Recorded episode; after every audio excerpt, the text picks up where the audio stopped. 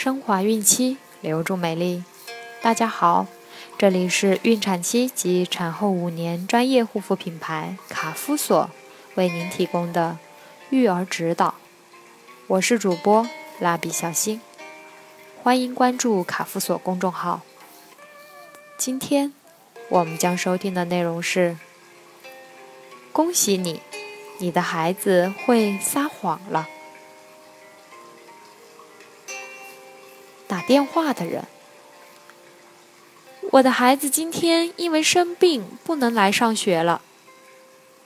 学校管理人员，请问您是？打电话的人，我是我爸爸。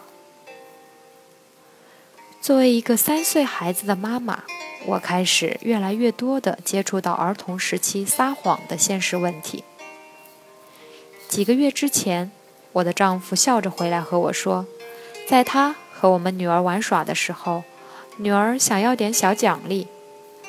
她知道丈夫会问她，要看妈妈怎么决定，因此她直直地看着他，理直气壮地回答：“妈妈的回答是好的。”然后她暂停了下，稍微歪了歪脑袋，竖起食指，非常严肃地说道。但你不要问他哦。从那天开始，他开始不断的说谎，说的谎也千奇百怪，像是否认自己从牙膏管中吃牙膏，妈妈你不要看，或是告诉我他班上有一个男生打了他，费南多打了我妈妈。但他的老师告诉我，费南多两个月前转学了，如今全班同学都在说他的坏话。虽然我的第一反应是想哈哈大笑，抓自己的头发，但孩子最近撒的这些谎，却让我不得不思考一个非常严肃的问题：儿童撒谎正常吗？我该不该担心？根据多伦多大学应用性理学和人类发展系李康博士的研究，孩子最早从两岁开始学会撒谎。事实上，两岁时已经有百分之三十的孩子撒过谎，到三岁的时候，有一半的孩子撒谎，四岁时撒谎的比例已经高达百分之八十。因此。孩子撒谎是一个非常普遍的现象。撒谎其实是儿童正常的组成部分，虽然这很难让人接受。作为一名相信诚实是成年人完成长期人生使命必不可少要素的心理学家，我不得不怀疑：撒谎真的是种健康的行为吗？事实上，相信儿童撒谎是正常、健康且象征着积极心理功能，是有其原因的。根据李博士的研究，儿童要想撒谎，必须要具备两种关键能力。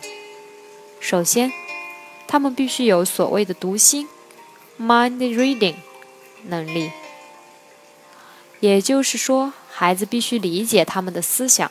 是和其他人的思想分离的，他们知道的事情和其他人知道的并不一样。换种说法，我知道你不知道，我知道些什么。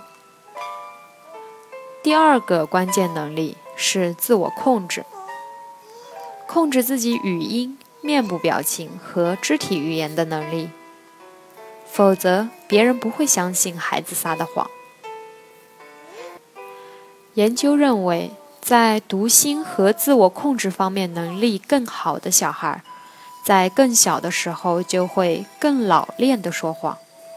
因此，撒谎和一些具有积极意义的特性有关，包括理解力、个性化和创造力。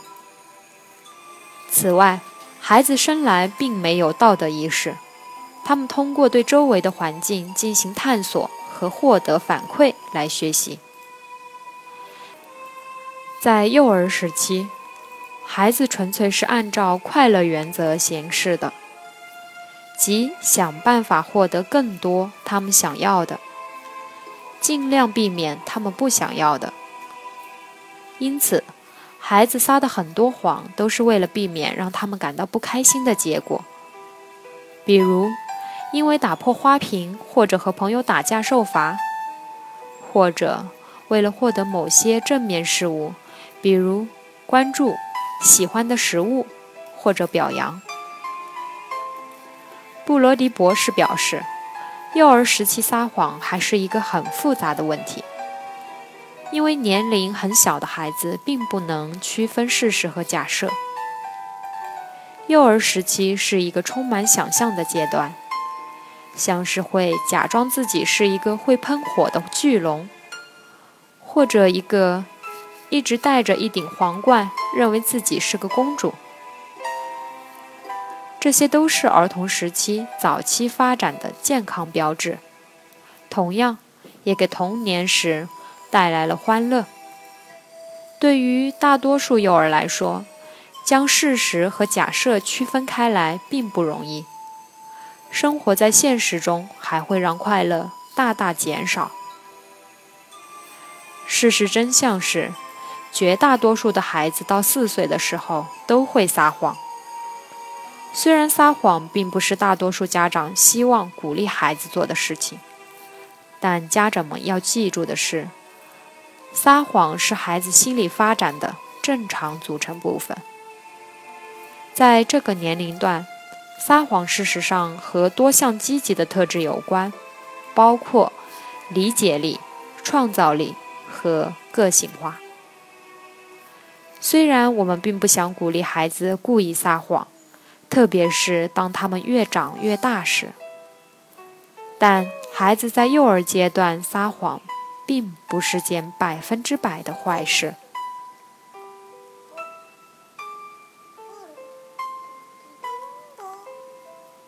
好了，今天的育儿指导分享就到这儿。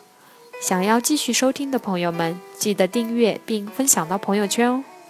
这里有免费的儿童故事、育儿指导、最全面的备孕提醒、孕期护肤、孕期生活，期待您的关注。蜡笔小新在中国美丽的鹭岛厦门给您送去问候，明天再见。